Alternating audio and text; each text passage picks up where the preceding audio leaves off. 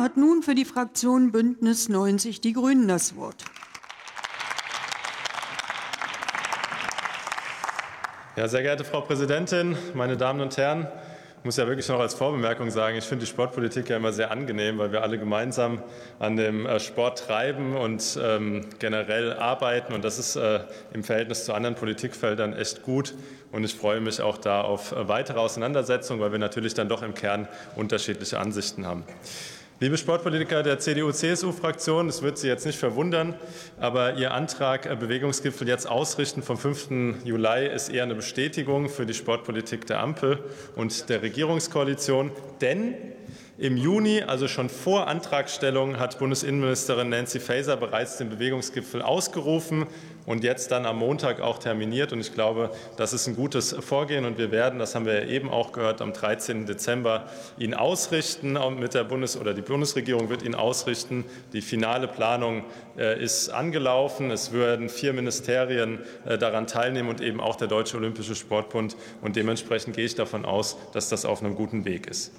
Aber das haben Sie anscheinend auch verpasst, so wie viele Gelegenheiten auch im Sportbereich in den letzten Jahren, die Sie leider verpasst und vergeben haben.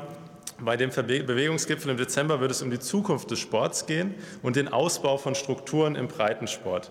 Wir legen dabei ein besonderes Augenmerk darauf, wie wir Menschen, ob weiblich, männlich, divers, ob jung oder alt, ob Menschen mit oder ohne Einschränkungen für Sport und Bewegung stärker begeistern können und werden ressortübergreifend eben über vier Ministerien hinweg eine Gesamtstrategie entwickeln. Das ist beschlossene Sache. Und wir werden dabei einen besonderen Fokus auf die Bedürfnisse von Kindern und Jugendlichen legen. Und das ist mir hier auch noch mal sehr wichtig, denn das, was Sie im Antrag schreiben, stimmt ja. Die Menschen in Deutschland treiben weniger Sport und Studien zeigen, 44 Prozent der Kinder bewegen sich seit der Pandemie weniger. Und daran müssen wir gemeinsam über die verschiedenen Ebenen hinweg arbeiten. Aber wir haben im Blick, wie stark und wichtig der Einfluss des Sports auf die Entwicklung von Kindern und Jugendlichen ist. Wir haben im Blick, wie herausragend die gesellschaftliche Bedeutung von Sport ist, wie sehr Sport den sozialen Zusammenhalt fördert, die Integration und Inklusion vorantreibt.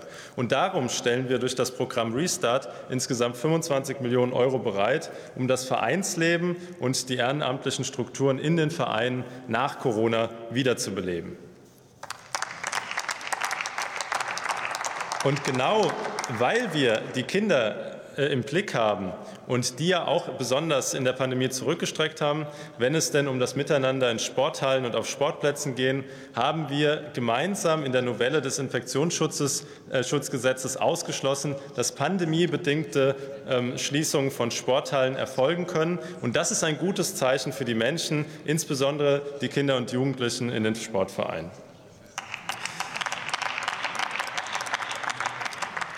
Dabei ist aber der Bedarf an Sanierung und Neubau, Sie hatten es ja auch angesprochen gehabt, ähm, und wir sprechen es sicherlich in jeder Rede zur Sportpolitik an, unbestritten. Insbesondere der Umbau hin zu klimaneutralen und positiven Gebäuden wird eine Generationenaufgabe, die gerade für finanzschwache Kommunen in wirtschaftlich schwierigen Zeiten eine große Herausforderung darstellt. Dennoch, und das muss man, glaube ich, doch auch noch mal deutlich machen, waren die Investitionen des Bundes für die Sportstätteninfrastruktur im Jahr 2022 auf dem höchsten Stand aller Zeiten.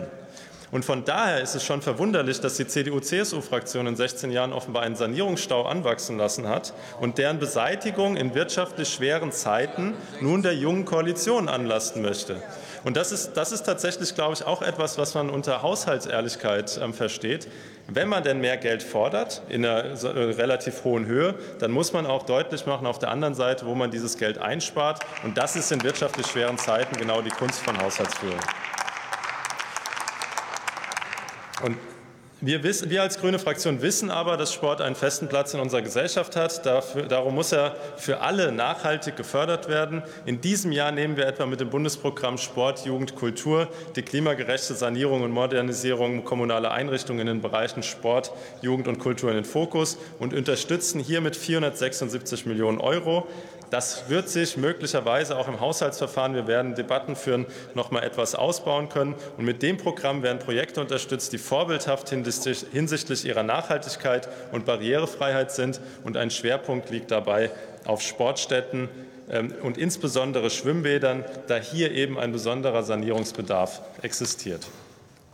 Und ich freue mich, dass wir etwa mit Special Olympics 2023, den World Games, als auch der Euro 2024 und vielleicht sogar in einigen Jahren mit Olympischen und Paralympischen Spielen in den nächsten Jahren spannende Sportgroßveranstaltungen in Deutschland haben werden.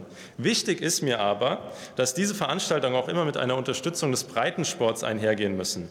Das bedeutet, dass einerseits die vielen Vereine und Aktiven in die Vorbereitung einbezogen werden, dass andererseits aber auch nicht nur Investitionen in den Spitzensport, sondern eben auch in die vielen Sportstätten des Breitensports in den Kommunen mitgedacht werden.